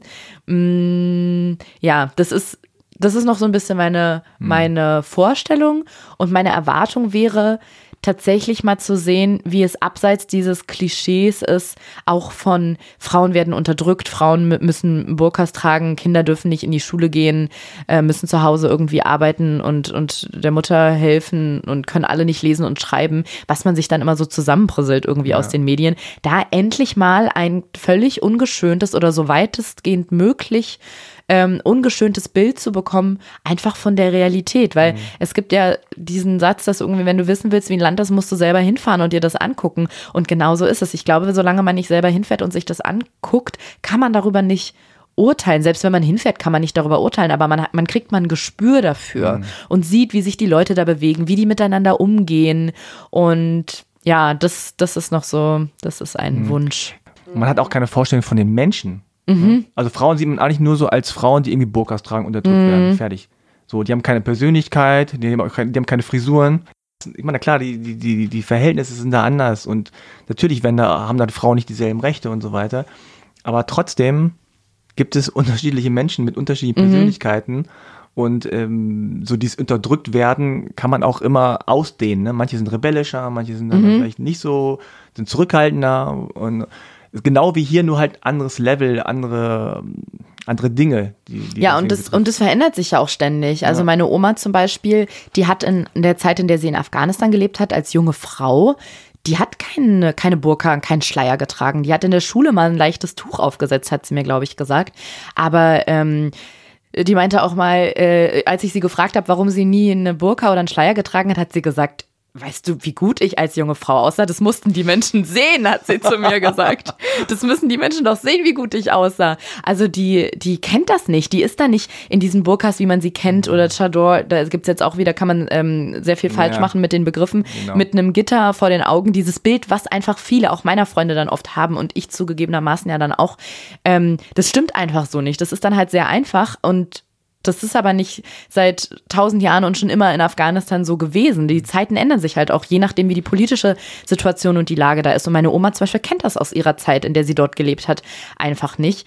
Und ähm, ja, durch meine Verwandten kriege ich dann manchmal so ein Bild. Die eine Tante von mir, die ähm, Journalistin ist und zum Beispiel mit Arte zusammen eine ähm, Dokumentation gemacht hat über Mädchen in Afghanistan, die ähm, als Jungs verkleidet werden, damit sie in die Schule gehen können. Und denen werden halt die Haare abgeschnitten. Das ist so ein, ja, so ein, so ein, äh, wird da halt manchmal gemacht, dass die denn die Haare kurz schneiden, damit die zur Schule gehen und sich vor allem aber draußen auch auf der Straße bewegen können, weil das einfach ein Unterschied ist, wie Frauen oder Mädchen sich auf der Straße bewegen können und, und Jungs. Und dann können die zum Beispiel äh, auf den Markt gehen oder einkaufen gehen, sich in der Straße bewegen, wenn die kurze Haare haben und alle denken halt, das ist ein Junge. Und bis zu einem bestimmten Alter geht das ja noch, da sieht man das nicht. Genau, und wenn meine Tante sowas dann zum Beispiel erzählt, dann äh, kriege ich so den direktesten Einblick und Eindruck davon, weil die sich wahnsinnig viel damit beschäftigt und sich damit einfach sehr gut auskennt und das natürlich ein viel echterer Blick, viel, realistischerer Blick ist, als wenn man sich irgendwie in, auf einer, ähm, bei, bei Google News irgendwie die Schlagzeilen durchliest. harter Cut jetzt vielleicht, aber ins Jetzt. Ähm, also nochmal zu dem, was du jetzt machst. Also Podcast äh, Herrengedeck. Mhm. Äh, einer der erfolgreichsten Podcasts äh, weltweit, kann man sagen. Weltweit kann man, glaube ich, sagen. Kann man ja. gleich sagen, ja. Weltweit. Und äh, Angeblich ja auch der witzigste Europas. habt ihr das selber äh, euch. Äh, Was? Nein, das hat die Stiftung Warentest. Stiftung Warentest. sehr gut befunden. Sehr gut, genau. Nee, aber äh, wer hat das gesagt? Die Stiftung Ja, Warentest. ja, klar. Achso, ja, genau. Die Stiftung Podcast. War nicht Ökotest. Nee, nee, Nee. Da sind wir nicht äh, verifiziert worden Ah, okay. bei Ökotest. Ja, also ist tatsächlich sehr lustig. Wie lange macht ihr den schon? Den machen wir jetzt ein bisschen mehr als zwei Jahre. Ja. Und läuft unglaublich. Hätte ich bei der Bombe nicht gesagt, aber. Läuft Bombe. Das habe ich jetzt nicht gesagt. Ja, das sprengt dann aber auch den Rahmen, wenn du jetzt noch so einen Witz Okay. machst. Äh, das machst du mit deiner Kollegin Laura zusammen Genau. und ihr setzt euch einmal die Woche, einmal im Monat. Wie lange? Wir noch? setzen uns einmal die Woche, jeden Samstag kommt die Folge raus. Okay. Gibt immer im Wechsel eine längere und eine kurze. In der längeren trinken wir, wie der Name es sagt, ein Herrengedeck, also Bier und Schnaps. Und in der kurzen trinken wir einen kurzen. Jedes Mal einen neuen, den die Hörer uns mit sehr, sehr, sehr viel Liebe zum Detail zuschicken. Die haben uns schon die äh, Okay. krassesten Rezepte zugeschickt.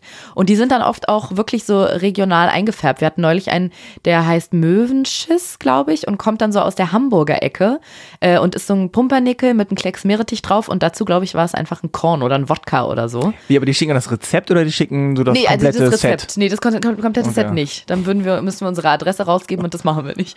Nee, aber genau, die schicken uns per Mail. Da gibt es ja ganz mannigfaltige Möglichkeiten so digital heutzutage. Mail? Ja, Kann eine Mail. Ist richtig fancy. Kein Fax. Nee, das haben wir jetzt abgeschafft Okay. Genau. Aber ihr kriegt dann so ein Rezept und das macht ihr dann nach. Genau, das machen wir nach. Also immer abwechselnd eine lange Folge, die geht so anderthalb Stunden, da wird das Herrengedeck getrunken, der Namensgeber unseres Podcasts. Und dann im Wechsel mal einen Samstag zum Durchatmen, nur eine kurze, die gehen so eine halbe Stunde, 40 Minuten und da trinken wir einen kurzen, weil man es sich so schön merken kann. Und im Grunde seid ihr immer besoffen. Wir sind tatsächlich wirklich, ja, wir sind, trinken echt einfach, muss man sagen, während des Podcasts immer viel Alkohol. Ich weiß, Alkohol ist auch eine, eine Droge, die man nicht verherrlichen sollte, aber let's name it what it is. Ja, und wenn es läuft, Dann läuft wenn es so läuft damit, Wenn es läuft, dann läuft dann soll man damit nicht aufhören. Okay. Ja, Ariana, willst du noch irgendwas sagen? Hast du noch irgendwas auf dem Herzen? Ansonsten würden wir jetzt an der Stelle Die Ausreise vornehmen. die Ausreise vornehmen. Aus dem Studio das Taxi wenigstens. wartet. Genau. Der Flieger steht bereit. Ja, also äh, würde mich super interessieren, ähm, ob das irgendwann mal klappt, dass du nach äh, Afghanistan fliegst. Ich bin Zurück auch sehr nach gespannt. Afghanistan. Zurück da, wo ich Zurück da, wo herkomme, ne? Da, wo ich hingehöre. Und ähm, ja, kann ich mir vorstellen, dass das äh, ja, mehr als interessant wird. Mhm. Also einfach auch, wie man sich selber fühlt. Also wir zum Beispiel, also meine Familie und ich, wir fliegen dieses Jahr nach Korea. Mhm. Das erste Mal mit meinen Kindern, das erste Mal seit 15 Jahren, Ach, krass. Okay. 16 Jahren. Mhm. Und äh, wenn ich daran denke, kriege ich jetzt schon so ein bisschen ähm, Panik. Ja, Äh, einfach, also Panik im Sinne von, äh, weil ich nicht ob weiß. du alles richtig machst und sich richtig ja, verhältst oder Na, einfach, also erstmal wird es stressig. Mhm. Erstmal mit Kindern fliegen, dann meine Eltern fliegen, mein Bruder ist dabei, viele dann Verwandte. viele Verwandte, die mich Verwandte, ja. seit 15, 16 Jahren nicht gesehen haben. Die kennen ja zum, also zum Teil kennen die auch meine Frau noch, ne, äh, schon, äh, so. Mhm. Äh, freuen sich wahrscheinlich mehr, sie zu sehen als mich. ist ja äh, wirklich so. Aber äh, also da, ja, die wollen dann eben auch einladen, da muss man essen gehen die ganze Zeit, da muss man irgendwie, äh, ja, ich weiß es nicht. Also das Land hat sich mega verändert und es wird halt total spannend. Also ich gönne es dir, aber ich bin auch ein bisschen neidisch, dass du, dass du hinfliegen Ja. kannst. So, ja, das ist, wenn ich manchmal drüber nachdenke, wie das dann, wenn ich mir vorstelle, so eines Tages, ohne dass ich eine genaue Vorstellung habe, wenn ich dann so überlege und dann setzt du dich in den Flieger und fliegst dahin und dann bist du da, wo sie diese Sprache sprechen, mit der dein Vater dich aufgezogen hat, wo das Essen herkommt, das dein Vater dir immer gekocht hat, dann bin ich richtig bewegt kurz. Das Hm. berührt mich dann so richtig. Äh, sprichst du die, äh, sprichst du die Sprache? Also mein Vater hat uns zweisprachig äh, Ah, okay. aufwachsen lassen, erzogen. Ich glaube, dass mir das super geholfen hat, so beim Erlernen anderer Sprachen und ganz oft Wörter ähm, sich unglaublich ähneln in anderen Sprachen Mhm. und man das dann ableiten kann. Und ich habe manchmal das Gefühl, das hat bei mir im Kopf so andere Synapsen geöffnet, dass man noch mit einer zweiten Sprache aufgewachsen ist. Dadurch, dass ich dann natürlich, ich wohne nicht mehr zu Hause bei meinem Vater und dann dadurch spricht man es nicht mehr täglich, habe ich sehr, sehr viel davon verlernt. Aber wenn ich so Familie besuche in Australien zum Beispiel, mhm. da sind doch noch afghanische Onkel und Tanten und ich spreche es mit denen, dann merke ich so, ich brauche so zwei, drei Stunden, um ein bisschen wieder reinzukommen und die müssen sehr langsam sprechen und dann langsam bin ich wieder drin. Und du hast noch den Wortschatz einer Achtjährigen oder so. Hey, also was ich nicht kann, das wollen ja immer alle wissen. Wenn die dann fragen, ja. ob ich die Sprache kann, ob ich Forci sprechen kann, dann wollen alle immer Beleidigungen ja, wissen. Schimpfwörter, ja. Ja, Schimpfwörter. Ja, die wollen alle immer sagen, was heißt denn Arsch? Was heißt denn, was heißt denn, du kannst mich mal? Dann sage ich immer, Leute, oh von wem habe ich die Sprache gelernt? Richtig, als Kind von meinem Vater. Woher zum Teufel soll ich denn weibliche Geschlechtsteile wissen? Irgendwie so total absurd. recherchieren. Ja, wirklich, müsste ich dann auch recherchieren. Das bringt mein Vater mir ja nicht bei. Das ist dann immer so ein bisschen problematisch. Das ist auch so ein Phänomen, ne? dass man immer gerne so Schimpfwörter ich glaube, ich ja. Glaub, ja, ich glaube, wenn man das Gefühl dann ist, dann ist man sozusagen so real, dann ist es so, ja. das ist nicht so, so aus dem Lernbuch irgendwie so, hallo, mein Name ist ja. so und so. Also das Erste, was die meisten wirklich wissen wollen, ist immer so, hallo, wie geht's dir und mein Name ist und wenn ich denen das gesagt habe, dann wollen sie wissen, okay, und jetzt, was heißt was du heißt, blödes Arschloch? Was heißt, verpiss dich. Genau. Ja. Ah, okay. Ja. Aber nee, du fliegst, äh, du fliegst nach Korea, das, genau. ist, das ist toll. Dann möchte ich dir abschließend noch einen Tipp geben für deine Reise. Oh, da bin ich aber gespannt. Mach den Teller voll und iss immer langsam. sehr gut. Da gibt es dann bald auch ein Tutorial auf allen meinen Social Media Kanälen. Yes. Da kann man sich genau anschauen, wie man das dann macht, wenn man zu Gast ist in einem koreanischen Restaurant. Zum cool, freue mich drauf. Buffet, all you can eat. Alles klar, vielen, vielen Dank, dass du da warst. Hat sehr viel Spaß dir für gemacht. Die Einladung. Ähm, hört alle Herrengedeckt, weil das macht ihr eh alle wahrscheinlich schon. Gibt es überall, wo es Podcast gibt. Hey, Ist ja. immer in den Charts vorne mit dabei. Und ähm, wo, wo kann man dich am besten erreichen? Insta? Mich findet man bei Instagram. Das, der Nachname ist immer sehr, sehr schwierig. Ariana mit überall A ist noch einfach. Dann Unterstrich und dann mein Nachname Barbori. Und meine Mutter hat früher das am Telefon so gemacht, weil die hat den Namen meines Vaters dann angenommen. Hm. Die hat das immer buchstabiert am Telefon, wenn sie mit Behörden telefoniert hat. B-A-B, Otto Richard, Ida Emil. Und ich habe mir das mal abgeguckt irgendwann und fand das cool. Das hat meine Mutter gemacht. Meine Mutter ist erwachsen, die ist cool. Da habe ich auch immer gesagt, Barbori, B-A-B, Otto Richard, Ida Emil.